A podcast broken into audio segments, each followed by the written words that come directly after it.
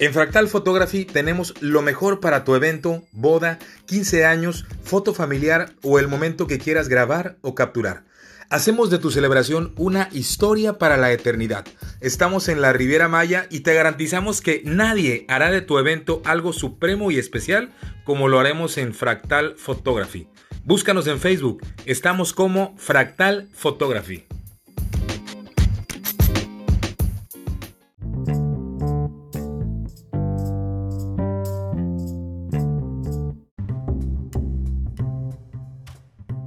Muy buenos días, tardes, noches. El día de hoy les traigo una plática muy interesante, una plática muy especial con un personaje veracruzano, emblemático comediante del estado de Veracruz, que ha trascendido fronteras.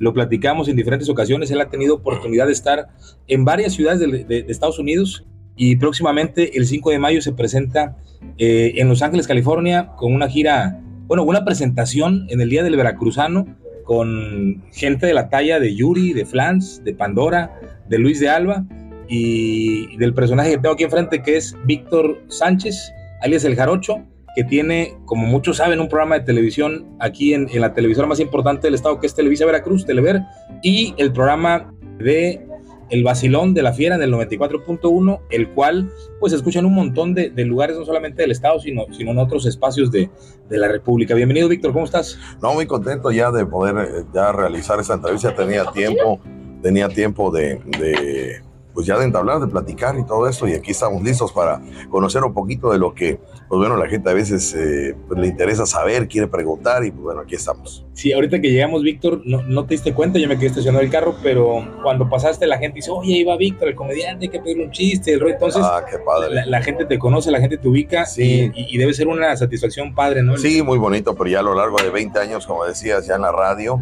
eh, cuatro años en la televisión, y 20 23, 24, quizá 25, perdí la cuenta en la, en la comedia, yo creo que pues bueno, ya son las, es lo que se va uno este, cosechando de esos, de esos años. Sí, oye Víctor, el origen del nombre, eh, me gustaría que platicaras. No, hombre, el nombre, el nombre, este es el segundo nombre, el primer nombre yo empecé a trabajar como Big Man Show. Big Man Show era eh, un nombre, eh, mi nombre es Víctor Manuel. Entonces yo hice de Víctor y de Manuel un solo nombre, junté Big con Man y me puse Big Man Show. Okay. Y entonces sacaba yo el personaje de un jarocho.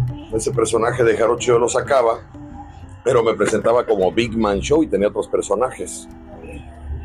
Eh, el, el, gusto de la gente por el personaje del jarocho ya no me llamaba Big Man, ya no me contrataban por, por los demás este, personajes. Ya me contrataban y decía, pero yo quiero al jarocho, nada más al jarocho. Tráeme el jarocho, oye el jarocho, el jarocho. Y el jarocho me decían y el jarocho empezaban y el jarocho, el jarocho, el jarocho. Y Big Man se perdió. Okay. Entonces todos, se, todos este, se referían al jarocho este, ya como personaje y como nombre que ya me estaban poniendo a mí. Entonces ya dije, bueno, pues me voy a quitar el Big Man y me voy a dejar el jarocho. Porque ya la gente ya, o sea, Big Man ya no, ya no me mencionaba. El personaje fue comiéndose al, a, Víctor Manuel. Exactamente, al nombre artístico de, de, Big Man Show, eh, ya era el Jarocho Show. Ya. Hay una historia que platicamos la vez pasada del origen del nombre con, con tu tío, que ah, se me hace muy interesante y, y, pues al final creo que hay, hay, hay una, una marca o hay algo implícito. Hablábamos hace mucho con Rosario Lagunes, que está en la XEU los lunes, Este, y ella me decía eh, que hay una parte en la psicología en donde se habla que el nombre que te ponen de nacimiento genera cierto, cierta personalidad, forja cierta personalidad que la llevamos en el, en el, día a día, ¿no? Y no nos percatamos de ello. Pero tu nombre en específico tiene una historia muy interesante que me gustaría sí, Sí, lo que pasa es que mi mamá había perdido un, un, un hijo muy pequeño, este, por cuestiones médicas, este, lo pierde y ella ya estaba grande, ya tenía, ya, ya estaba grande de edad, ya no podía embarazarse, bueno, no se quería quedar sin, sin tener un hijo, ya había perdido uno, quería tener otro. Fue con médicos, fue con especialistas, fue tratamientos caros y médicos y todo, y no, y no, y le decían que no, estudios que le realizaban eh, y, todo determinaba que no iba a poder embarazarse Dentro y fuera de Veracruz. Dentro y fuera de Veracruz, sí. Y por la edad, por, por cómo este, se encontraba ella, pues bueno, no podía, no podía volver a embarazarse. Y entonces, pues bueno, muy triste y muy desconsolada, pues ella quería tener a su hijo, quería pues tener, tener este, familia, ya había perdido uno, el dolor de perder a uno, ya estaba con las ganas de tener un hijo. Entonces, eh, pues bueno, en la tristeza y en, y en la decepción de no poder tener, fallece un tío mío de nombre Víctor Manuel, que eh, en Puebla este, radicaba, eh, músico, cantante, y al terminar una presentación regresan a Puebla, porque esto fue fuera de Puebla, regresan a Puebla y en la carretera, eh, en, la, en, el vehículo que iba todo el grupo, se impacta con, con otro vehículo y el único que fallece es mi tío Víctor Manuel. Entonces, pues bueno, pues el, el, único que fallece. Eh, este, acudieron mis papás al, al, funeral y al entierro de este famoso tío, que lo menciono mucho porque de ahí parte una gran historia. Y a la hora que estaban enterrando a mi tío Víctor Manuel, músico y cantante, mi mamá se le ocurre decirle este, en la mente. Este, en el panteón, Víctor. Cuñado en el panteón. Me dijo, oye, cuñado, tú ya que vas al cielo, este, ayúdame, dile, dile a Diosito que, que, que, que, me pueda yo embarazar. Yo quiero tener un hijo, no quiero, no quiero quedarme con ese dolor de haber perdido uno. Y yo te prometo que si tú logras que yo me embarace, tú que ya vas al cielo, yo le voy a poner a mi hijo Víctor Manuel como tú. Pues la sorpresa está que mi mamá se embaraza sorpresa de los médicos, de todos los especialistas, porque regresó con ellos para que cuidaran del embarazo, claro. porque ya era un embarazo sí, sí, sí. riesgoso. Entonces regresa con todos y los doctores sorprendidos, pero ¿cómo va a ser que te embarazaste? No puede ser. Mucho ¿no? tiempo después de la muerte de tu tío. No tengo ese dato, fíjate, no tengo pero ese sí dato. fue más o menos. Sí, fue después de su muerte, pero no, no, no tengo el dato exacto. ¿Qué tiempo fue? Entonces se embaraza, regresa con los doctores para que chequen su, su, su embarazo y bueno, sorprendidos ellos de, de, de, de, que se pudo embarazar, ¿no? Ella nunca comentó nada porque pues ella este, se reservó esa, esa, esa, ese comentario. Entonces la, lo curioso de este embarazo es de que no se embarazó de una niña, sino se embarazó de un niño.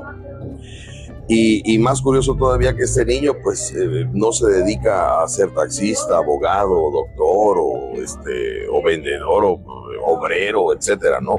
Se dedica a la cuestión artística como se dedicaba el tío que falleció de nombre Víctor Manuel. A los escenarios, a los aplausos. A los escenarios, exactamente, al público, a trabajar con la gente, a los eventos. Entonces, y soy el único que se ha dedicado de la familia a esto, soy el único de, de, de toda mi familia, por parte de mi mamá por parte de mi papá solamente él era el único y yo soy el único ya de las dos familias, tanto mi papá como mi mamá, que se, se dedican al escenario.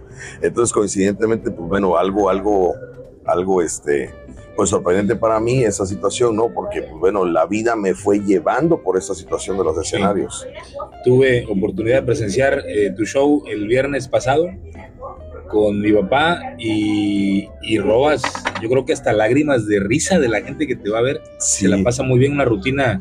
No, nos divertimos juntos, nos divertimos, porque yo me divierto el doble de lo que ustedes se divierten. Sí. Para mí es una bendición el trabajar en esto. Yo, la verdad, yo, este, yo crecí con muchos cuidados de mi mamá. Yo crecí que, que no se asole el niño, que no sude el niño. Es el hijo único. Que, que no se bañe porque se va a enfermar el niño.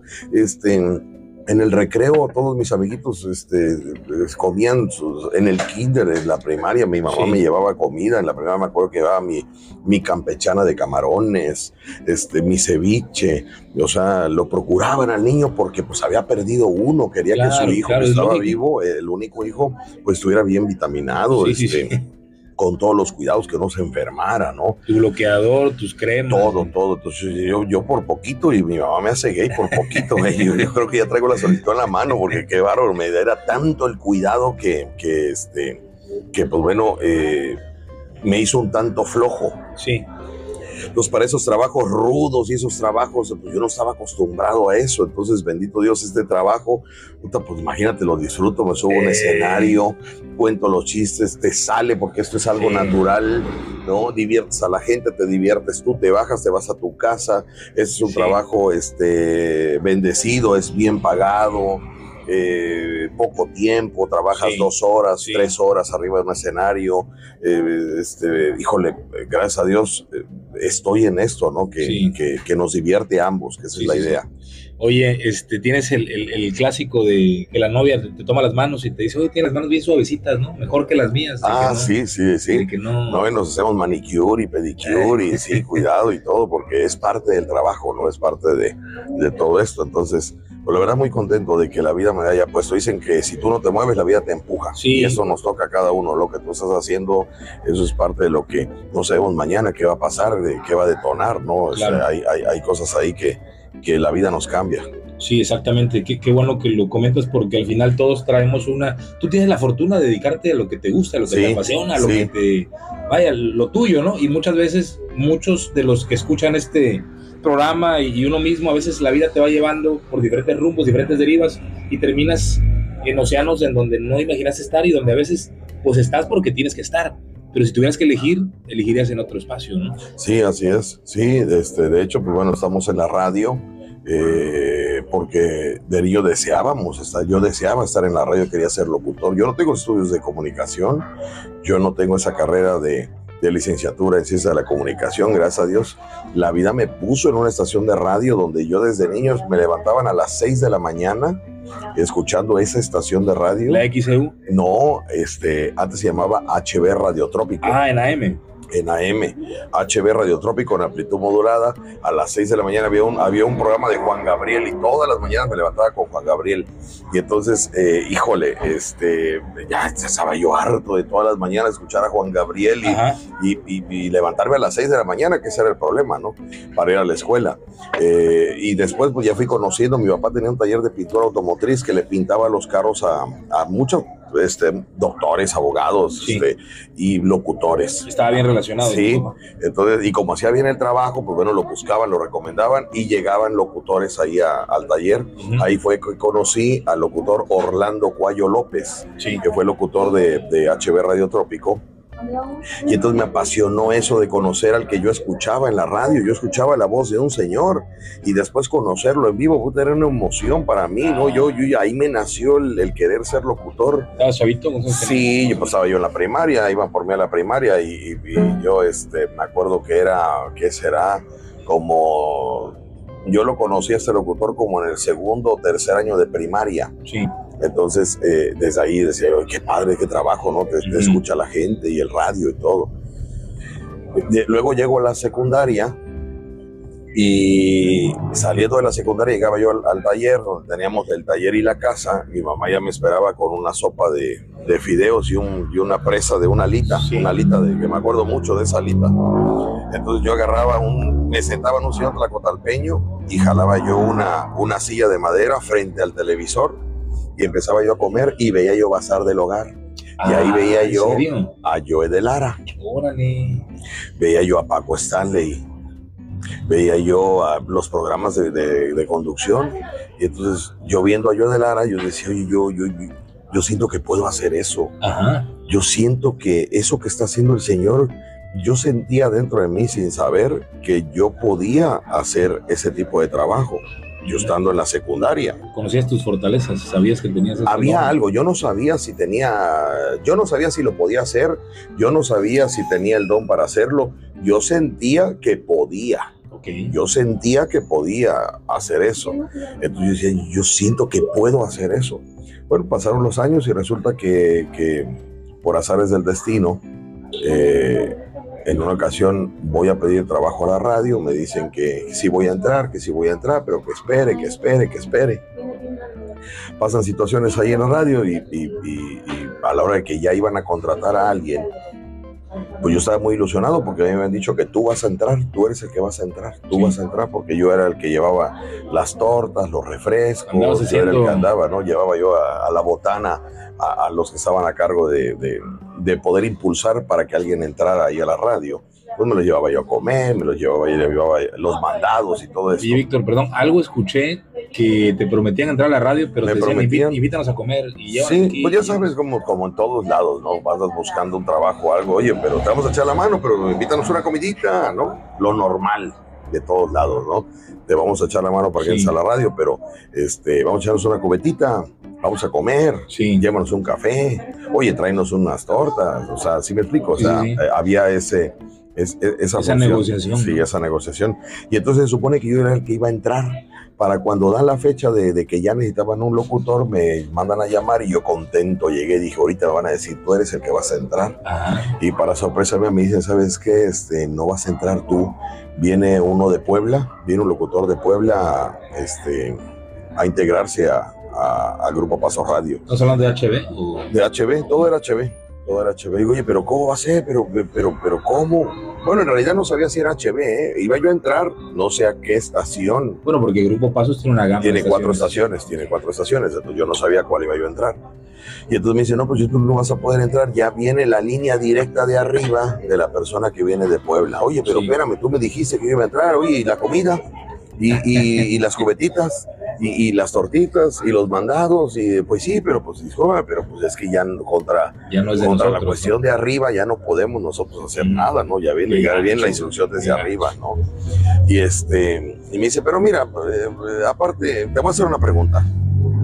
Me acuerdo de esa pregunta que me dijeron, eh, tú quieres entrar de locutor, pero ahorita solamente hay un hay una vacante para elevadorista. ¿Tú la agarrarías o no la agarras? Y yo le dije, la tomo. Me dijo, respuesta incorrecta. Estás mal. Ah, Le digo, yo hubiera dicho también que la agarrabas. Sí. Me dijo, no, porque si tu objetivo es ser locutor, no tienes nada que hacer en un elevador. Respondiste mal, te digo, tú no sirves para locutor, tú no eres, tú no vas a ser este buen locutor, no, no, no. Tu misión es llegar a locución, digo sí, pero yo estando dentro del elevador, yo me cuelo, yo, yo me meto a la cabina, ya estoy dentro del sistema, ya estoy dentro de la empresa. Esa era mi, mi, mi mentalidad de decir, bueno, ya estando adentro me muevo y me coloco y no. Me dijo, pero no, tu objetivo era ser locutor, entonces tú no tienes el perfil del locutor, porque un locutor no agarra otro tipo de, de área, va a la locución. Y este, me dijo, mal, pero te voy a ser sincero, este, dedícate a otra cosa, tú para locutor no vas a servir. Oye, pero ¿cómo me dices eso si no me has hecho un examen, no me has hecho un... Sí, sí, sí. Vale, te lo digo como amigos, mejor búscate otra cosa. Yo ya no pude hablar porque, este, pues ya iba yo a llorar, o sea, de la, de la impotencia, ¿no? De, de pues, joven, ¿no? Y, y, tú con la ilusión de ser locutor y de repente te dicen que sí y luego te dicen que no. y después de todo el esfuerzo que habías hecho. Y después de todo, sí. Y entonces este, ya no pude hablar porque iba yo a llorar. Entonces nada más me acuerdo que le dije, bueno, te voy a prometer que voy a tocar mil puertas y voy a demostrarte que sí voy a ser locutor. Y me fui caminando desde el centro hasta la zona sur, donde vivíamos allá por el Médano del Perro, teníamos un departamento. Y, yo no sé cómo llegué caminando. Yo cuando reaccioné, yo ya estaba ya casi como a 10 cuadras de mi casa. Dije, bueno, ibas meditando. ¿Cómo llegué? Iba yo llorando, iba llorando, literal iba llorando en el camino, llorando de la tristeza y la, pues, eh, eh, la, ilusión que se había muerto en todo eso, ¿no? Porque era el último peldaño para, para yo poder ser un locutor de radio sin estudios y joven. Era la gran oportunidad. La cuestión es de que, pues no, ya no se hizo nada. Fui a otras estaciones de radio, que eso muy pocos saben. Yo fui a estaciones de radio a pedir trabajo. ¿Grupo FM? No, ah. fui a La Poderosa. Ah, ok. Fui a La Poderosa. Y entonces, este, decía, oiga, me dan la oportunidad de ser locutor, yo quiero ser locutor. Y pues un chavito así que medio loco, vente el miércoles. Ajá. Oiga, aquí estoy para. Oh, estamos ocupados, pero vente el martes. Ajá. Oiga, aquí estoy. No, no, vente el viernes hasta que un día lo harté, yo creo, al, director artístico, no sé quién sea, la verdad no, no, no, este, no recuerdo quién era, y, y dice, a ver, espérame, a ver, y manda a llamar al de producción, y dice, a ver, fulanito, ven, grábame por favor a este muchacho, grábalo, hazle un, hazle, un examen. Y entonces yo no me doy cuenta que el, que el director le dice al productor que me grabe, pero le cierra el ojo o sea, como, no, pues sí, ahí hazlo, como que lo grabas. Me llevan a producción este, y empiezo yo a, me dice este joven, da tu nombre, tu edad y empieza a hablar. Tienes tres minutos para hablar. Y empiezo yo, ¿no? Hola, ¿qué tal, mis amigos? Yo soy Víctor Sánchez, ta, ta, ta, te contaciones de edad, y empiezo Toda la inocencia. Toda la inocencia. Entonces, este, ya terminé, ya regreso con el director artístico y me dice, bueno, nosotros hablamos, nosotros hablamos, déjame checar y nosotros hablamos. Y ya sabes el clásico, ¿no? Oiga, como para cuándo me hablará. No, no, nosotros hablamos. Oiga, pero este, pero, pero, pero sí me habla, ¿verdad? Sí me habla. No, sí, nosotros hablamos. La inocencia, vaya, ¿no? Nosotros hablamos la próxima semana, quizá la próxima semana ya estamos hablando. Oiga, muchas gracias. La siguiente semana llegué yo al lugar y digo, oiga, perdón, no me ha hablado. Es que fíjese que, que, que mi teléfono ha tenido un problema a lo mejor usted me habló y no con mentira, el teléfono nunca tuvo problema, fui con esa mentira de decir, no, no, no, no me hablaron. Oye, ya te imagino día y noche esperando la llamada. No me hablaron, sí, me dijo, no, nosotros vamos a hablar, tú tranquilo. Y así me dieron dos vueltas y vueltas hasta que por azares del destino, Oscar Lobo, el de la mesa que más aplauda de Clímax, me ofrece trabajo y me lleva a trabajar en el table dance como animador. Ahí. ¿Están en Jalapa? No, en Veracruz. En, No, no, ah, no, no, en Jalapa, Jalapa. Jalapa, y, eh, Jalapa y Victoria. Sí, sí, sí. Jalapa y Victoria. Ahí trabajo como, como animador con Oscar Lobo. Ya y, estaba el este, éxito de su canción esta es- que lo... No, ahí, eh, yo estando ahí fue creciendo el éxito. O sea, eh, yo llegué con ellos y no había éxito de tema.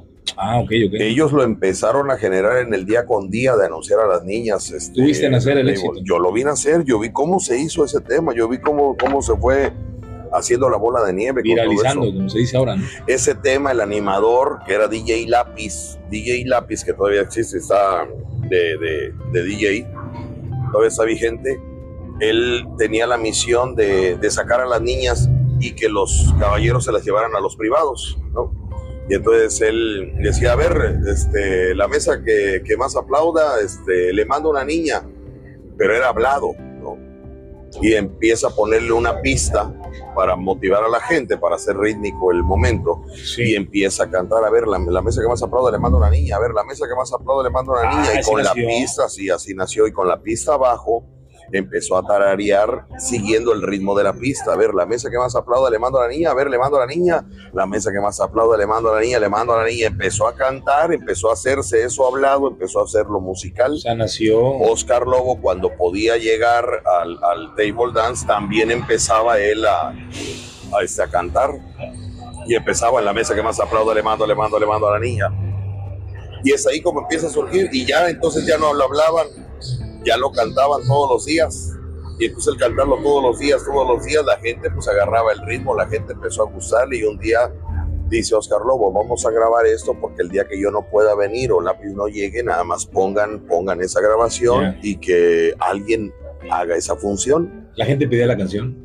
No, la gente no pedía la canción, la gente eh, la tarareaba, la gente aplaudía con tal de que le subieran una chica Ya, ya, ya. Parte del al principio. relajo, ¿no? Sí, entonces a la hora que graban eso, pero eso lo grabaron para el bar, no lo grabaron para, para, para todo lo que sucedió, lo grabaron para el bar. Lo grabaron para que en lugar de forzarse todos los días, y es que era cada rato, Sí. eh, ese tipo de pasarelas, entonces ponían lo grabado, entonces ya, ya tenían el tema, pues todos los días lo, lo, lo- lo sacaban, ¿no? Se eh, sale ese tema de la cabina, alguien lo extrae, ya sabes que te- se filtran cosas, sale ese tema de, de Clímax y llega a la piratería. Ah, La piratería fue la encargada de viralizar lo que ahora es Facebook y redes o sea, sociales. que la piratería le hizo un bien. La piratería le hizo un bien y, y lo, lo dio a conocer, lo expandió. Tú pasabas por una fiesta, pasabas por un negocio, pasabas en un perifoneo anunciando una carnicería y de fondo llevaba la mesa que más aplauda, le mando, le mando, le mando a la niña. Se daban cuenta de la dimensión que tenía el éxito. No se daban cuenta al principio como nadie se da cuenta de un éxito, no se daban cuenta. Tanto que no se daba cuenta que Oscar Lobo un día me habla, yo estaba en el camerino, me manda a llamar y me dice, oye, este, Tú eres animador también. Bueno, me hice animador, sí, me hice animador, pero mi fuerte es la comedia, comediante y locutor. Pero ya uno ya maneja cualquier, hasta presentador de quinceañeras, Sí. ¿no? Y lo que sea.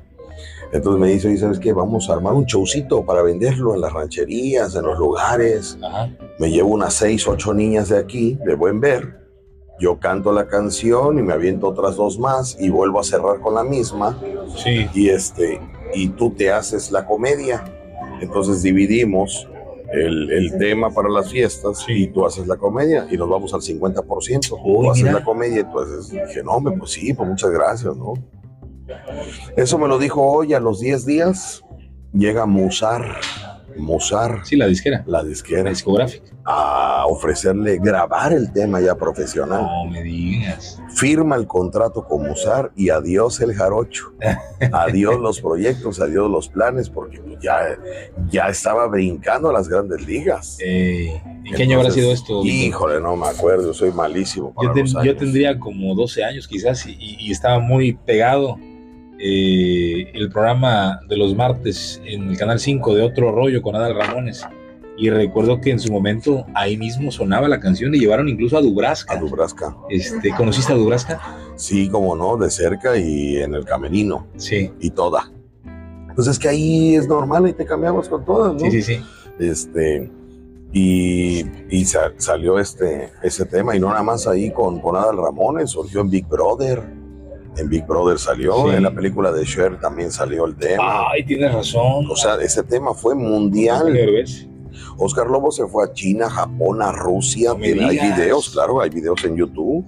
Hay videos en YouTube, la mesa que más aplauda en Rusia, en Japón, en China. Qué curiosa la fama, ¿no? El éxito, el, Sí. el, el- el hoy estás aquí y mañana dónde puedes estar sin esperarlo. Y entonces se va Oscar Lobo de gira y el jarocho se queda en el bar.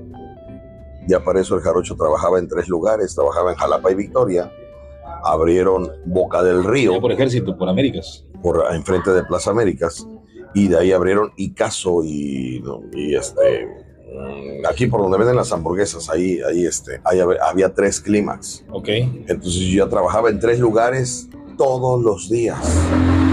Todos los días. Fue la época dorada de trabajo este, en la A ver, a comedia ver, todos los días hablas de lunes a domingo. de domingo a domingo Los, De domingo o sea, a domingo. El table abrían el lunes, el ah martes. sí claro la clímax, gente va el lunes. clímax un lunes era como un sábado De verdad. Clímax un martes era como un viernes, o sea, el lunes, el martes, el miércoles era igualito que un sábado. No me digas. La gente afuera quería entrar y se, se, se empujaban, quería pagar de más, ofrecía propinas para que les dieran una mesa, era un, Wow. era un exitazo el table este, de Clímax. Y, y- y ese digamos que fue el principio de tu, de tu plataforma, de tu escena, de darte a conocer porque Sí, a mí Oscar me decía, hoy sabes qué, este, ponte abusado, échale ganas, porque la gente, la gente ya sabe a qué horas te saco.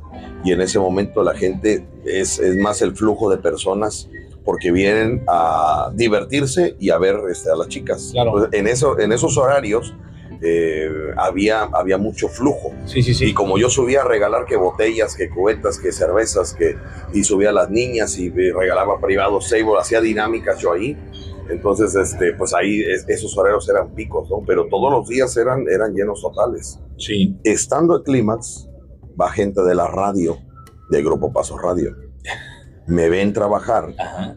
y me dicen, oye, ¿no te gustaría trabajar de locutor en la radio? ¿Ya no eran los aquellos o, No, no. Eran otras. Aquellos ya se habían ido, Sí. ya no estaban en la empresa.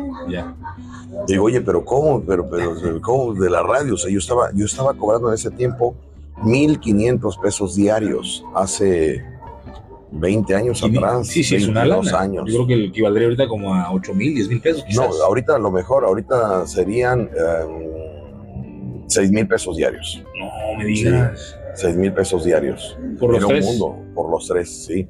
Yo ganaba 1.500 diarios. Eran, siendo eran, como- eran 18, 20 semanales. Bueno, yo ganaba 45 mil pesos mensuales. No seas cabrón. este, con Clímax, 45 mil pesos mensuales. O sea, Estuve así como dos años y medio, 45 mil pesos Mejoró mensuales. tu, tu vida. No, mi situación financiera cambió muchísimo. Pagué las deudas, me hice mi primer carro, climaticé mi casa, me compré mi primera pantalla, mi sillón reclinable. Ya disfrutaba yo el poco tiempo que yo tenía en mi casa porque pues toda la desvelada de la madrugada, el cansancio de la noche, pues el poco tiempo que disfrutaba quería tener la comodidad en mi casa. Sí, Entonces me sacan de trabajar de los, de los clímax. la radio, resu- Sí, Grupo Pasos. el Grupo Pasos. Entonces yo ya trabajaba en los tres clímax y trabajaba en la radio en la mañana. Yo salía de clímax sobre las tres y media de la mañana y yo a las 10 de la mañana ya estaba de locutor de radio HB, en HB Radio Trópico, donde querías estar, donde escuchabas de niño. la estación que escuchaba de niño. Yo a las 10 de la mañana ya estaba yo en HB de locutor. Sí, y yo salía a dormir y salía a descansar. O sea, mi vida era trabajar y dormir, trabajar y dormir. Yo no tenía paseos, yo no podía gastar dinero porque este, no había tiempo para gastar dinero, no había tiempo. Empecé a, a, este, pues a juntar y a pagar deudas y te digo, todo, todo este, empezó a cambiar. La tranquilidad económica llegó a mi vida muy joven sí. y, y ya trabajaba de locutor. Y luego me va a buscar otro table llamado eh, Fantasy Sí, fueron a Clímax a sacarme de Clímax para llevarme a un table que se llamaba Fantasy. sí. Y entonces hablé con Oscar, le digo, oye, me quieren invitar a trabajar ahí. Me dijo, ok, vete a trabajar, nada más que tú vas a seguir siendo el jarocho Clímax, a donde te pares. No era el Jarocho Show, en ese entonces era el No. Jarocho Clímax. A la hora de que él se da cuenta que yo tengo un personaje de jarocho, me dice, oye, tráete a tu personaje de jarocho. Y lo vamos a hacer jarocho Clímax. Ok. Ah, perfecto. Entonces me dio, me dio permiso de ir a otro table, pero con el nombre de Jarocho Clímax, que me anunciaran como Jarocho Clímax. Sí. Ya trabajaba yo en los tres Clímax, más aparte el, el- el Fantasy. Sí. Y luego me llama Extravagance. Y yo trabajaba tres Clímax, Fantasy y Extravagance. Estaba al lado de una de salsa, ¿no? Ahí en atrás de la UV, del- por el parque ecológico, recuerdo. ¿no? Extravagance estaba en, en Ejército Mexicano. Ah, ok, ok, ok. Entonces era otro que te digo. Extravagance era uno de, vaya, de calidad. Sí, sí, sí. yo Extravagance. Era Extravagance de calidad, luego Fantasy de calidad y luego el relajo de Clímax. Climax era el popular, ¿no? Extravagance era de Argentina. Así, rollo, Sí, ¿no? así es. Entonces Clímax tenía de todo, tenía venezolanas, colombianas, pero era, eh, Clímax se identificaba más por el relajo, no Sí, sí, por la calidad de niñas, La porque gente había iba de pasarla todo, bien, ¿no? de todo.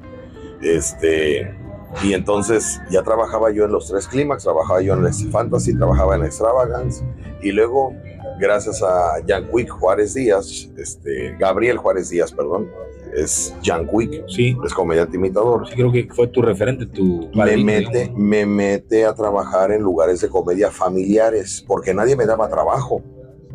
Es que estaba tu imagen muy ligada al, Al table, al y table, sí. Este, entonces yo pedía trabajos en lugares de comedia familiares y me decían, no, tú eres teibolero, tú eres teibolero, no, aquí viene puro matrimonio, no, no, no, no. Oye, dame chance, no, nadie me daba oportunidades hasta que platico yo con Yacu y me dice, yo te voy a llevar a la comedia, un lugar que hacía muchos años presentaba comediantes de televisión Aquí en Veracruz. en, en Boca del Río. Ok.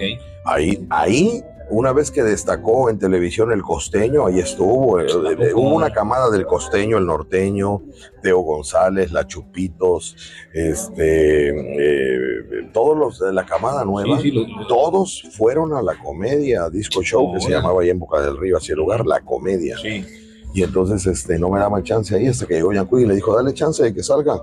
sí. Dijo, no, es que él es teibolero, él no. Dale, mira, dale 10 minutos. Si a los 10 minutos no te gusta, yo me responsabilizo, lo bajamos ahí. Hazlo por mí. Entonces, como Yancuy pesa aquí en Veracruz por su trabajo de Sí. comediante, dijeron, bueno, que lo voy a hacer por ti, Yancuy, porque vaya, a mí no me late este muchacho. Súbete 10 minutos. Pero así, vaya, súbete 10 minutos. Órale. Subo 10 minutos, me hice una hora. O un poquito más Pues me hice una hora un poquito más. Eh, y este hombre pues, me felicitó, oye, qué buena onda, yo tenía una idea diferente de ti. Yo sabía dónde mezclar las groserías y dónde mezclar la comedia Claro. familiar, ¿no? Entonces eso me ayudó mucho. Entonces me dijo, bueno, ¿quieres venir a abrirle a- al costeño? Sí. No, pues sí. ¿Y de ahí quieres venir a abrirle a Teo González? No, pues sí. Así les abriste a Luis todos de- ellos. A todos, a Luis de Alba, al costeño, a Teo González, a la Chupito, a Adrián Uribe. Ay, cabrón. Este, a todos, a todos, a todos los que me menciones de comedia de antes, come- comediantes de televisión. De los 2000, que era sí, el de auge. televisión, exactamente, a todos, a todos. A la Chabelita, Sergio Corona, Sí. este, porque ellos vinieron en pareja para hacer el sketch de la Chabelita. Ajá. A todos, a todos les abría yo, a todos les abrí, a todos. Yo Oye, tengo fotografías con todos. ¿Qué, tengo qué tal la experiencia con ellos? Sí se, sí se portan. Muy buena. poco me acercaba, yo soy muy penoso. Yo, uno de mis errores ha sido que no soy muy social, yo soy muy, muy. Y cualquiera encerrado. pensaría que eres muy No, social. nada, nada, nada que ver, nada. Entonces yo nada más, señor, ¿cómo está? Y siempre con respeto, ¿eh? Siempre con respeto. Este, a cualquiera, por ejemplo, este, el costeño que, que es este Javier, Ca- señor Javier, ¿cómo está? Buenas noches, bienvenido a Veracruz, bienvenido. Señor Javier, señor Teo González, Así. señor este costeño, norteño, Edson Zúñiga, o sea, siempre con la educación y el respeto, pero no con el acercamiento que, que cualquiera hubiera. Oye, después una foto, que no sé Claro. qué me ganaba primero el respeto de ellos, de no hostigarlos, y ellos solitos me decían, este, bueno, pues ya nos vamos, gracias por todo, ¿qué, qué vas a querer foto o No, pues si me la, me la regala con mucho gusto, pues órale, cabrón. Qué chingón. pero yo ya, yo empecé a estudiar qué le molestaba a los comediantes, qué le molestaba a los artistas, Sí. ¿no? El empalagoso que se quiere hacer el chistoso Sí, con sí, sí, ellos, este, el metiche que se mete, oiga, me regalan una foto, oiga, me- me- un saludito para mi cuñada, un saludito para mi abuelita, o sea, Tú ya. Tú ya ya, nosotros acá. igual, entonces- por favor. Este, Igual y entonces, y entonces yo ya conocí, eso, así me ganaba yo esta gente.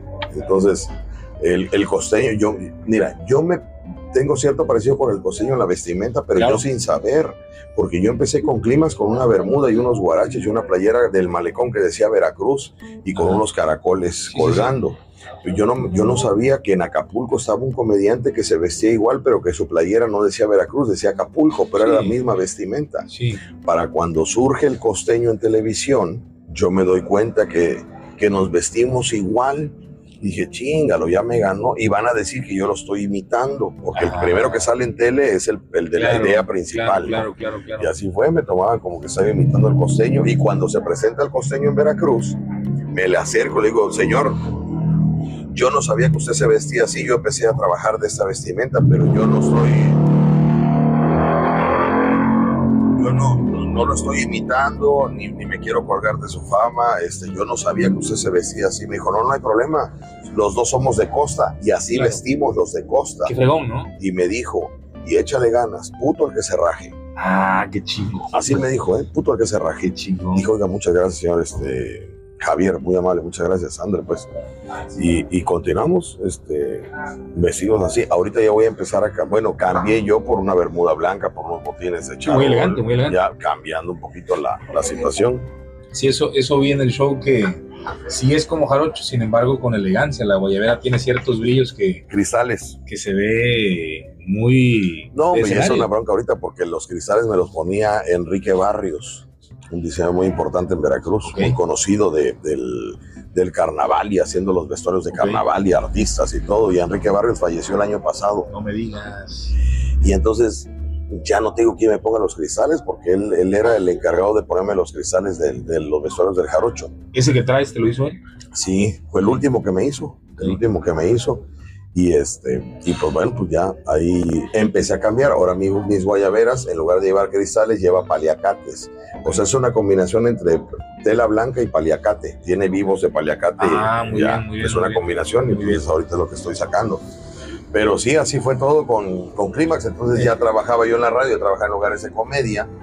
Y este, y estando en la radio, la misma este, productora de Bazar del Hogar, la misma productora de Bazar del Hogar que trabajaba con Joe de Lara, que cuando yo niño veía ese programa, me fue a buscar a la radio y me dijo, oye, ¿no quieres trabajar en un proyecto conmigo? Y fueron puras conexiones, ¿no? Primero la radio te busca en Clímax, luego la televisión te busca en la radio. En la radio, exactamente. y fue un hilo, ¿no? ¿Qué Así, pasó? de lo que te digo, que la vida me fue llevando. O sea, yo, yo no te puedo platicar que sufrí, que anduve durmiéndome en la calle, que tocaba yo Sí, sí, sí, puertas Este, para que me dieran las oportunidades. Yo, yo la verdad, No lo sufrí lo que tenía que sufrir, este, pero, pero vaya, eh, muy poco, o sea, todo fue saliendo de una cosa con otra. Y bueno, pues eso se agradece, ¿no? De que una cosa me llevó con la otra. Y aquí estamos. Oye, todo lo que, lo que empieza termina. ¿Cómo terminó Clímax? Clímax terminó porque Oscar Lobo fue mm, el, el auge del table dance fue muy grande, pero el éxito del tema a nivel mundial fue mucho mayor. Entonces, eh, pues él tenía muchas contrataciones, imagínate, yo- contrataciones mucho, muy bien pagadas, mucho, muy bien vas para ir a pagadas. Rusia, Japón, como dices. Muy bien pagadas. Él estuvo con Don Francisco, con Cristina Saraleri, con este, con, con- con conductores internacionales, este, eh, que fue, era invitado. O sea, todo el mundo quería a Oscar Lobo y la mesa que más aplauda en su, en su programa, en su país. Entonces fue mucho el, el- el- el éxito con ese tema que se fue descuidando el table dance. Fue Ya. decayendo, Ya. tiene un problema. Tú sabes que, que al ojo del amo engorda el caballo, pero el amo andaba engordando este, caballos pura sangre por otros lados. Sí. Entonces, pues, allá era, las giras eran mucho más redituables para él y bueno, pues, fue- se cerró un clímax, luego se cerró el segundo y ya después eh, ya no solventaba para pagarme a mí mi sueldo, me dieron las gracias. Y, y se fue cerrando todo, se fue acabando. Oye, recuerdo que no hace mucho abrieron uno ahí en la. Frente del Zócalo, en los portales, ¿no? Ahí, ahí fue. Ahí como, como eh, prestado el nombre, así como que nada más la, la, este, la franquicia. Pero muy fugaz, ¿no? Sí, fue muy rápido porque parece que hubo quejas por ahí de no sé qué cosa, de, de- de- del ruido del estacionamiento, no sé qué, sucedió por ahí, pero este, no sé si no se concretó bien el pago de la franquicia, la verdad desconocí, Ya. pero este, duró muy poco, creo que duró como tres, cuatro meses, me parece, quizá medio año. Entonces te quedas con, con Grupo Pasos, HB, que después se convierte en La Fiera. Después se, éramos AM, ya teníamos uno de los primeros lugares de rating, estando en AM, ¿eh? estábamos en segundo lugar eh, de rating en Veracruz. Eh, siendo AM, el AM era, eh, se escuchaba mal, mucho, mucho his, ¿no? mucho his. modulada, ¿no? contra, contra la frecuencia modulada, pues no podía competir. La gente escuchaba FM. Tú en tu carro escuchabas FM, una, una calidad de audio mucho mejor. Eh, pero nosotros, gracias al relajo de ese programa del Basilón, llegamos a estar en segundo lugar del rating, estando en AM. Para cuando nos convertimos en FM, ¡pum! nos comimos todo lo demás. O sea, atacamos todo lo demás, los demás programas. o sea, siendo AM, estábamos en segundo lugar. Siendo en AM no, pues ya imagínate, acabamos con todas las estaciones de frecuencia modulada. El relajo era, fue la primera estación de radio que manejó comedia en Veracruz, porque todas las estaciones de radio durante mis inicios de locutor eran poner la canción, mandar el saludo, mandar el saludo y este e identificar la estación nada más, ¿no? No había bromas, no había chascarrillos, no había nada. Entonces llega Víctor Sánchez a la radio, empieza este, a hacer chascarrillos, bromas con las llamadas, la gente, pues, eh, le gustó a la gente e, e, ese formato cómico en radio en Veracruz, porque ya en otros lados ya existía, ¿no? Sí, sí, sí. En otros lados ya existía, pero aquí en Veracruz no había. Claro que la gente pues lo hace propio ese programa, se divierte y se vuelve el número uno y, hasta la fecha el número uno. La gente lo pide. Porque eh, sí, la gente, la gente, la gente lo escucha. Tú te subes a un taxi, te escuchas, eh, te acercas a negocios, a los mercados, pasas por calles, las casas están escuchando, los automóviles te paras en, un semáforo y tú escuchas estereofónico porque el carro de junto y el del lado derecho y el de izquierdo están escuchando la misma estación y, bueno, pues todo es una retroalimentación de la misma gente. Oye, voy por acá y escucho me voy para allá y te lo dicen por todos lados. Oye, oye Víctor, pero no, no, bueno, según yo y, los datos que, que vi, no fue así como empezó, tú nada más presentabas canciones y ¿Ah, pedías la oportunidad de hablar más. Porque yo sentía que podía hacer relajo en la radio. Entonces, eh, yo nada más me concretaba lo mismo, hacer eh, la presentación de la canción, mandar este, el saludo al señor fulano de tal y a poner el tema, vámonos, a dar la hora, ¿no? Y un día me, me, encuentro con el dueño de la estación, le digo, este, ingeniero Baltasar, pues Baltasar Pasos, ingeniero Baltasar este, yo quiero que usted me dé chance de poder hablar un poquito más, de locutar un poco más. Yo siento que puedo bromear, que puedo contar algún Interactuar con la gente. Sí, hacer algo cómico al programa. Me dijo, ok, este, hay un locutor en Estados Unidos, hay un locutor en Estados Unidos, gracias, que me gustaría que lo escucharas. Y yo y yo le dije, este, ¿será Raúl Brindis y Pepito? Me dijo, ese. Digo, ya lo escucho, yo lo escucho. No sabía, Porque yo estuve en Estados Unidos trabajando de mojado, más que no salga de aquí. Estuve trabajando de mojado y entonces yo escuchaba, pues buscaba estaciones que me divirtieran, latinas, que me divirtieran, exactamente. Y ellos, ellos, este, pues eran, eran, si no eran comediantes, pues hacían cosas cómicas, chuscas, divertidas. Entonces eso me gustaba, me llamaba la atención. Y entonces, este, pues le digo, ¿será Raúl Brindis y Pepito? Me dijo, sí, esos. Le digo, yo los he escuchado, yo los tengo ya estudiados. Me dijo, bueno, ármate algo de relajo así. Me dijo, y abusado, si tú llegas a encontrar el hilo delgado entre lo vulgar y lo cómico, vas a tener éxito. Porque el hilo es muy delgado ¿eh? y no cualquiera lo encuentra. Pero si tú encuentras ese hilo entre la vulgaridad y la comicidad, la vas a hacer. Okay. Y entonces me quedó muy grabado eso y, y empezaba a manejar este, comicidad sin palabras oeces, sin albures corrientes, sin palabras que molestaran al papá que llevara a su hijo en el automóvil escuchando la radio, trataba de cuidar todo eso. Procuraba ser consciente del radio escucha. Sí, del radio escucha y de los hijos que pudieran ir con el papá radio escucha. Imaginabas ahí la, Sí, claro, claro, yo visualizaba todo eso. Y entonces se me permite empezar a bromear con, se me permite empezar a bromear con, con el programa y este y se empieza todo el relajo, empieza la audiencia a llegar, empieza el rating a funcionar y luego pasamos, te digo, a FM, donde pues ya fue más fácil el, el, rating, ¿no? Y, y, hasta ahorita, pues bueno, han, han estado otros programas de comedia, pero son jóvenes, que es una ventaja que yo tengo, son jóvenes y no enganchan con el público que escucha la radio. Claro. Gente adulta, gente que, que- que quiere divertirse de una manera más real de ahora, Sí, no, sí, sí, no, sí. no es no tan moderna. Y es que sabes que, Víctor, pasa que muchos de los chavos que están al aire se parecen, la- el mismo estilo es lo mismo, pues. Ujú. Y tú tienes un sello muy particular, una identidad muy específica. Y yo creo que la gente que escucha a Víctor Sánchez lo escucha porque escucha algo diferente, algo Sí. con identidad. Y son experiencias que le pasan a cualquier persona. Son experiencias que, que están a la edad del radio escucha. O sea, que se conectan con eso por la edad. Sí, Las palabras son de, de gente adulta. sí. Ahorita tú escuchas una estación de chavos y sus palabras son más modernas, Claro. más fresonas, más, ¿no? Entonces, como que tú adulto, tú adulto no, es, no te enganchas con esas expresiones, con esa modernidad de palabras, no te enganchas. Entonces escuchan a Víctor Sánchez, que, que, que fue un niño grande, un niño adulto, Ajá. que se juntaba con pura gente adulta, pues absorbió la mente del adulto, el gusto del adulto, las palabras del adulto, eh, eh, estudió al adulto, entonces ahora lo, lo llevo a cabo a tu micrófono y me conecto con el adulto. Claro, claro. ¿no? Y sabes qué pasa también, pienso yo parte del éxito que el segmento que maneja la radio es gente adulta. La- y, y Sí. normalmente el joven escucha plataformas digitales. Que ahora sorprendentemente nos- los niños nos siguen mucho, De verdad. los niños. Y entonces los niños nos saben, oye niño, pero ¿por qué escuchas ese programa? Tú ponte a ver las caricaturas. ¿no? Y el niño dice, es que me gusta porque me hacen reír. Ah, ¿Cómo te hace reír si tú cómo, cómo- cómo entiendes los chistes y cómo? No es que me gustan, tan locos ustedes, me gusta.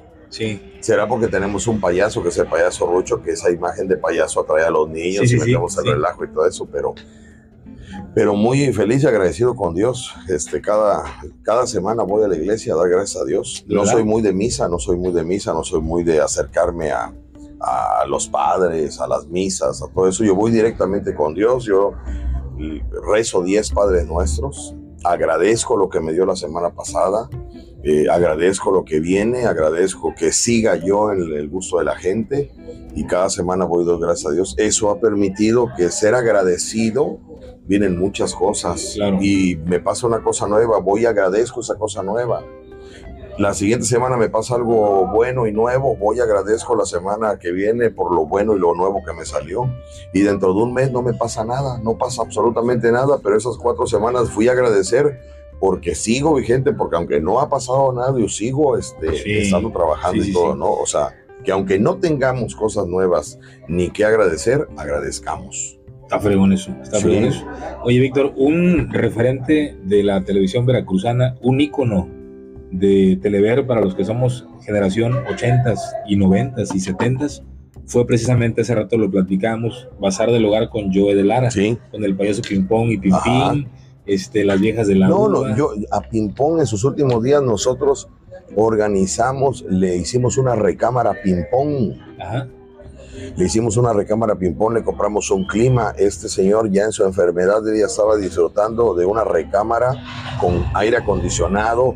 Le pintamos, le acomodamos, porque él vivía en una casa de lámina que parecía un horno, sí, parecía un horno. El señor eh, lo dijo, ¿no? Que, que ocupó mal su dinero, despilfarró mucho, iba muy este, bien. parranda, sí, claro. Era el payaso, era un cepillín veracruzano. En el cumpleaños de mi hermano, el más chico, uno de sus cumpleaños, pidió él que fuera Pimpón porque era nuestro. Nosotros veíamos Hogar Claro. a los payasos. Claro. Y fue Pimpón y No. era toda la cuadra y las fotos y era como si fuera Era el estrella. artista de la televisión para los niños. Era un, era un cepillín veracruzano. Sí, sí, sí, definitivo. Este, y Entonces- Pimpín, que era como que la pareja de, de Pimpón. Sí, ya ahí. en los últimos años eh, lo sacó, ya es su hijo. Ah, lo sacó. ok. Yo lo conocí cuando era solo, ping-pong solo, Ajá. y creo que traía un mago. En esos Ah, tiempos sí, era un sí, sí, mago lo que lo acompañaba.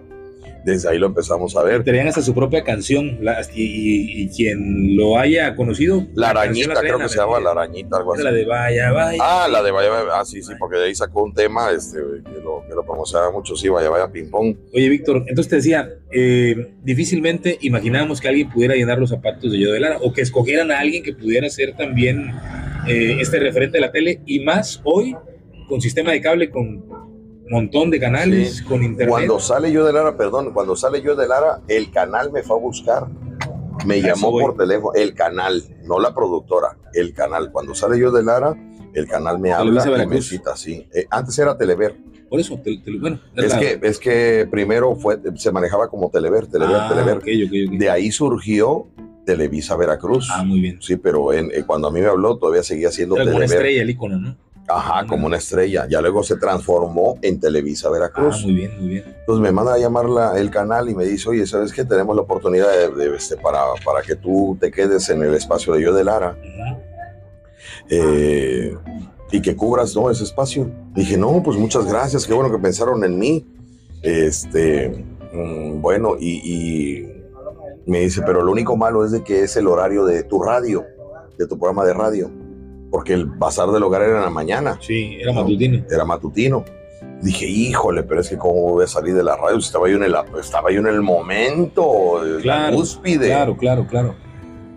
Me dice, sí, ese es el único detalle. Digo, ah, su mecha. Bueno, ¿y de sueldo?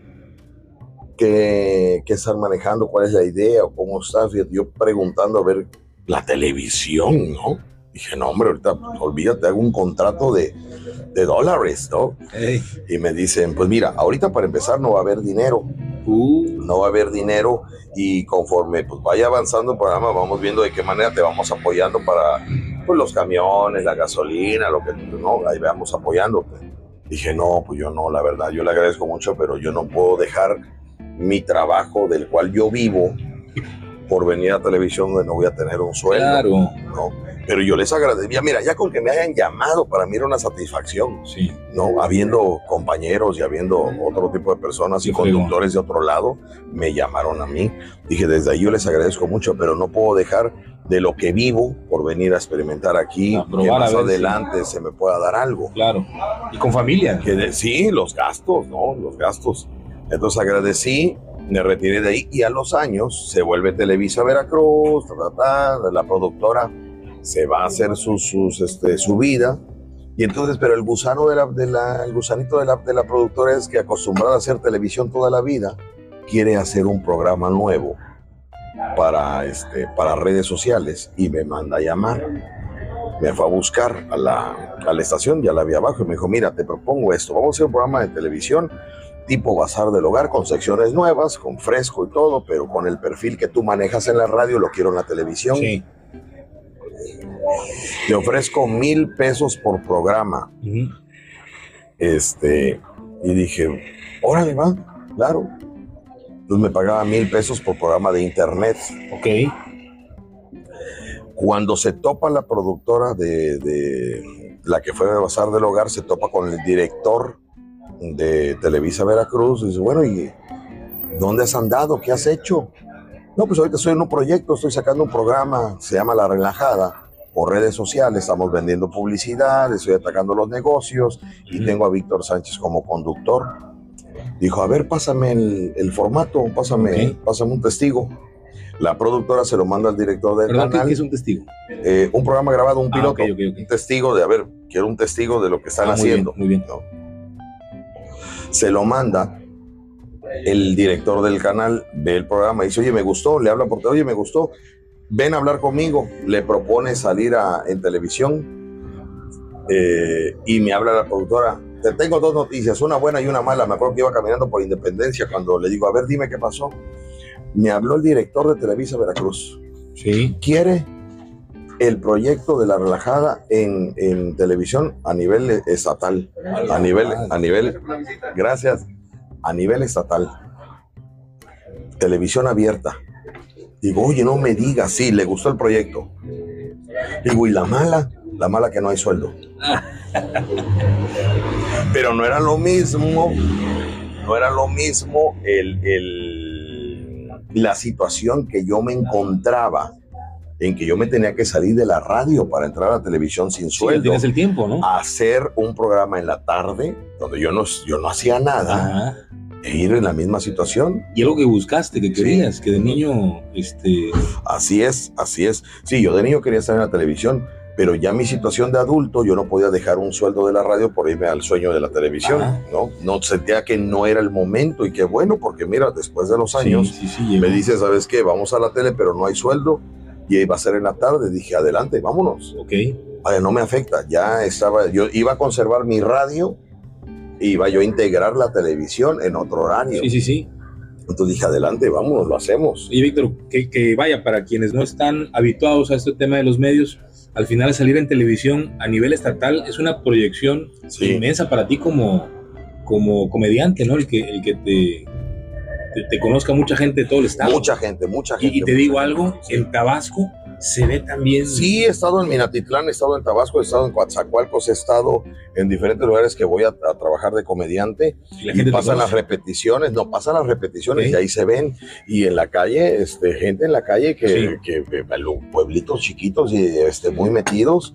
Oye, los, los de la relajada, oye, ahí van los de la relajada. Dicen los de la relajada, a lo mejor no conocen mi nombre. Sí, pero ya te ubican. Pero ubican al que ven en la televisión. Mira los de la relajada, mira el de, el de la televisión, el de los de la tele.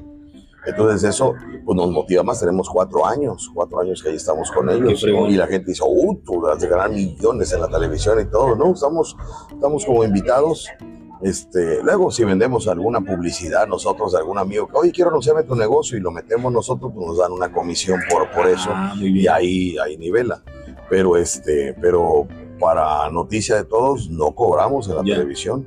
No cobramos, por gusto en la televisión, porque tengo mis, mi sueldo, mi trabajo en la radio. Sí, No. sí, sí. Víctor, ¿quieres que vayamos eh, concluyendo por tus tiempos? Sí, claro. Este, me gustaría nada más llegar al tema este de, la, de las giras en, en- en Estados Unidos. Tienes el 5 de mayo una presentación ahí importante. Este, Sí, que un es poco el de 5 eso. de mayo. 5 de mayo veracruzano, lo van a hacer veracruzano. ¿Cómo llegó la invitación? Llegó la invitación porque eh, conocí a... La primera vez que me fui a Estados Unidos conocí al hermano del que me llevó, estuvimos viviendo en su casa y nos brindó al ojo en su casa, nos dio alimentos en lo que yo trabajaba allá en Estados Unidos, nos hicimos de amistad en esa, en esa semana que estuve ahí con él. Luego al tiempo se acuerda de mí y manda, eh, llega aquí a Veracruz un comediante este, al puerto de Veracruz se llama el Quechechente Fernández. Y me habla y me dice, oye, va a ir un amigo mío que es imitador de Vicente Fernández. Y quiero que por favor lo apoyes y que lo lleves y que lo dirijas y que lo acompañes y que lo asesores. Te lo encargo yo, por favor, porque es mi amigo. Y dije, no, hombre, adelante. Lo estuve, vaya, estuve tras de él, cuidándolo, llevándolo, este, guiándolo y todo Sí. lo demás. Este comediante, muy agradecido, me, me va a ver a- me va a ver trabajar a un lugar como público y estando como público yo lo veía que estaba a las carcajadas y riéndose y todo y cuando yo bajo del escenario me dice oye oye qué, oye eres bueno tú para esto eh a ver qué fecha te vas tú para allá yo yo yo soy promotor artístico en Los Ángeles California Ay, yo tengo una productora artística donde yo mando comediantes a los lugares de comedia Uy, yo te mira. puedo programar. Dije, no, pues muchas gracias. Por azares del destino, me hablan a mí unas personas para contratarme en un show y yo conociendo los gustos de este público, le digo, oye, fíjate que tengo al, al chente idóneo para tu fiesta. Es, es la copia exacta de Vicente Fernández. Ajá. Me dijo, ¿cuánto? Le digo, tanto. Me dijo, tráemelo. Tú y él, los dos en la fiesta. Ay, qué chingón. Entonces hablo, ya para eso él me había dicho cuánto cobraba, ¿no? Ajá. Entonces, este, se va conmigo, trabaja, canta sus canciones, hace su show, se le paga su, su cotización que nos había dado, Sí. muy contento, recibe un extra de algo que él Claro. ya había cumplido, su presentación en Veracruz, se, avienta la segunda, se, se lleva otra entrada de dinero. Y, este, y, y yo lo invito a cenar, digo, vamos a cenar, vamos a cenar, pues ya mañana se iba. Órale, pues, fuimos sentados en la mesa, me platican, eh, pasado mañana voy a estar en el teatro haciendo un homenaje a Vicente Fernández. Este, ya nada más llego directo, ya casi casi a agarrar mis maletas e irme al teatro En Los Ángeles, California. en, lo- en Anaheim, California. Ah. Pero de Anaheim y Los Ángeles es como Veracruz, Boca del ¿Dónde está Río. Disneyland? Ana? Ajá, Anaheim, donde está Disneyland, sí. Y entonces, estando en la mesa, recibe una llamada del que le iba a abrir el show en ese teatro Ajá. y le dice, este, le empieza a platicar y este hombre en la mesa dice, no me digas, pero ¿cómo va a ser? Híjole, qué mala onda. Bueno, pues cuídate. Órale, ya yo veo qué hago. Órale, cuídate, estamos en contacto, bye. Le cuelga y me dice, ¿qué crees? Digo, ¿qué? Me acaba de hablar el que me va a abrir el show, que se rompió el tobillo. No va a poder subir al escenario a abrirme el show. Tienes la oportunidad hoy de irte conmigo y abrirme mi show en un teatro en Anaheim, California. pero lo tienes que decidir ahorita. Te ofrezco tanto. me ofreció 5 mil pesos mexicanos. Y los vuelos y las comidas. Pero la no era nada, Exactamente. Si no hubiera hecho, hubiera ido de todas maneras, ¿no? El problema está que eran las dos y media de la mañana. ¿A quién le avisaba en la radio? ¿A quién le decía yo de los jefes? Ah, pero que era el otro día volar. Era, era en la mañana, o sea, nada más prácticamente llegué a mi casa, hacer la maleta e irme al aeropuerto. Ya era el primer vuelo de la, de la mañana. Pues a valor mexicano. Hablé con mi pareja, le digo, ¿cómo ven? Me dijo, vete. Oye, pero es que no ha avisado en la radio. Vete. Eso era tuyo. Estaba sentado con él. Eso era tuyo. Definitivo. Es tuyo. El día que yo salí primera, la primera vez de Jarocho, el que iba a ser el personaje de Jarocho no llegó a hacer el sketch y Jan Quick me dijo, no llegó el Jarocho, sales tú de Jarocho. Sí, sí, sí. Y ahí fue donde nació el Jarocho. Y en esa ocasión me dijeron, no hay abridor, se lastimó el tobillo, ¿te vas o te quedas? Sí. Y entonces le dije, dame chance una hora, déjame, déjame organizarme. Sí. Tenía el temor, yo nunca he faltado a la radio, yo soy muy cumplido, yo, yo no es como un trabajo que hay 10 trabajadores en un área. yo soy solo, yo soy el que saco el programa. Si yo no voy, eh, rompo el, reloj de todos, porque el que, el que abrió se tiene que quedar mi segundo turno hasta que vaya el tercero a sacar al, que estuvo desde el primero. O sea, se vuelve un caos. Entonces nunca falto, yo nada, nunca falto. Entonces eh, llego a la casa y digo a mi pareja, ¿cómo ves? Este, me están ofreciendo esto. Me dijo, vete, vete. Ah, pero es que, ¿cómo voy a faltar? Vete. Esto es tuyo, esto era para ti. Estabas sentado en la mesa, estabas, esto era tuyo. Y le hablo por teléfono y digo, siempre sí me voy contigo. Perfecto. Este, compro el boleto en ese momento. Compro el boleto en el momento, vaya, en el momento. hubo, hubo, hubo, vuelo disponible, o sea, todo, se cuadró y pues ya nada más llegué a acomodar mi maleta, a cenar, este, porque yo no había cenado en ese momento, no tenía yo apetito en ese momento de la taquería. Llegué ahí a cenar con mi pareja, platicamos, este, y ya me fui al aeropuerto. Me fui con el temor de haber faltado a la radio. Ya avisé yo, o sobre las 9 de la mañana, sabes que tuve un detalle que ya los platico luego, no voy a poder llegar a la estación, ni hoy ni mañana me dijeron, ok, pero todo está bien. Le digo, todo está bien, pero ya mm, luego les platico qué pasó. Muy bien.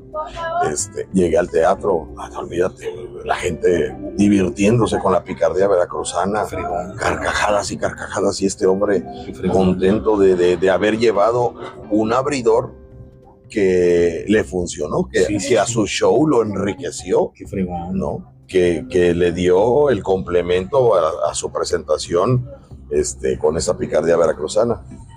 Sí. Y entonces ahí es donde conozco, este, donde vuelvo a saludar a Alex Cervantes, el, este, el que me está invitando ahorita al 5 de mayo veracruzano. Muy bien. ¿No? Entonces, este, va a estar, se supone que dentro de los invitados va a estar Yuri, va a estar Flans, Pandora, va a estar La Güereja, va a estar Luis de Alba y el Vicente Fernández. Están dentro de la lista de proyectos para, para llevarlos. ¿ah? están en negociación, están en hablarles y todo eso es lo que, lo que quieren presentar artistas veracruzanos. Muy y Yuri, Yuri que es veracruzano. fenómenos.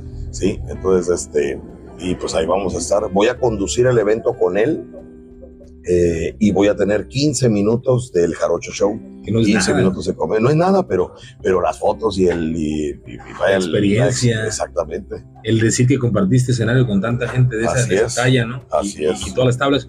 Y tu show demora como dos, no, no, tres no, horas. Sí, pues, pues, sí, pero no es conveniente. Hay que, hay que este, dosificar el show para que la gente quede picada que en una segunda presentación vaya, ¿no?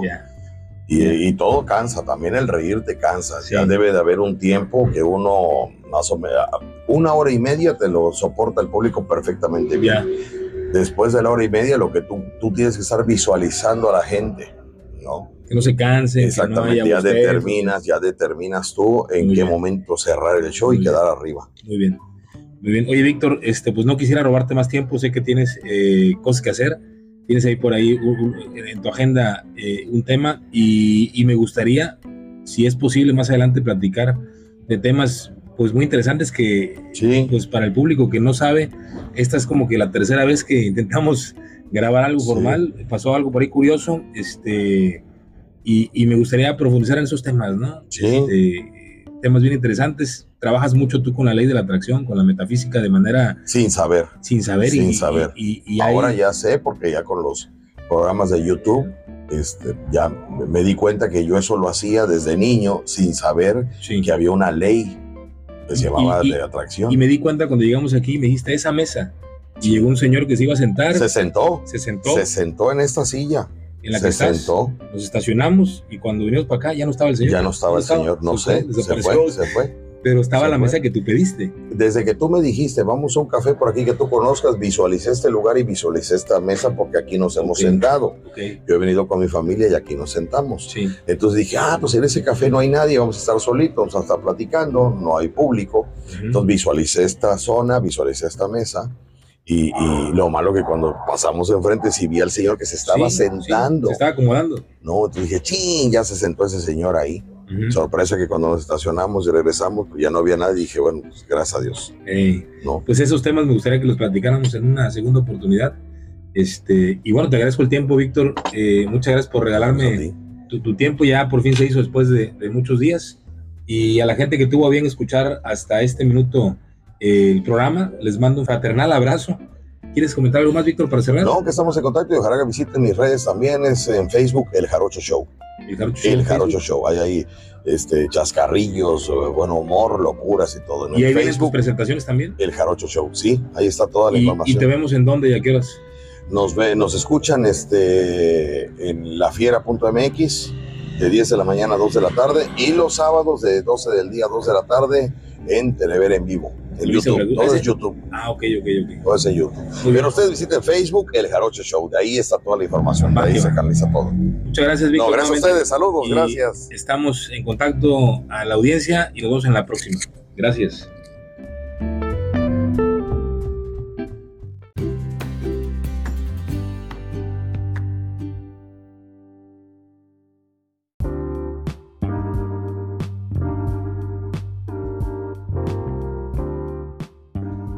¿Quieres que tus clientes te encuentren en Google y demás buscadores? No lo pienses más y entra a www.websección.com. En Websección te ofrecemos la mejor página web para tu negocio, cuentas de correo ilimitadas y servicio 24/7. No lo pienses más, búscanos, atrévete a dar el siguiente paso y contáctanos en www.webcepción.com.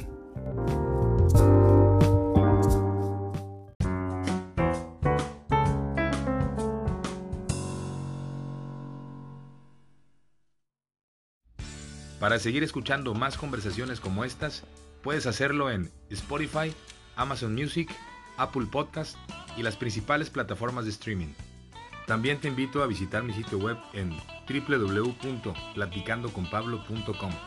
Gracias por escucharme y nos vemos en el próximo episodio de Platicando con Pablo. Hasta la próxima.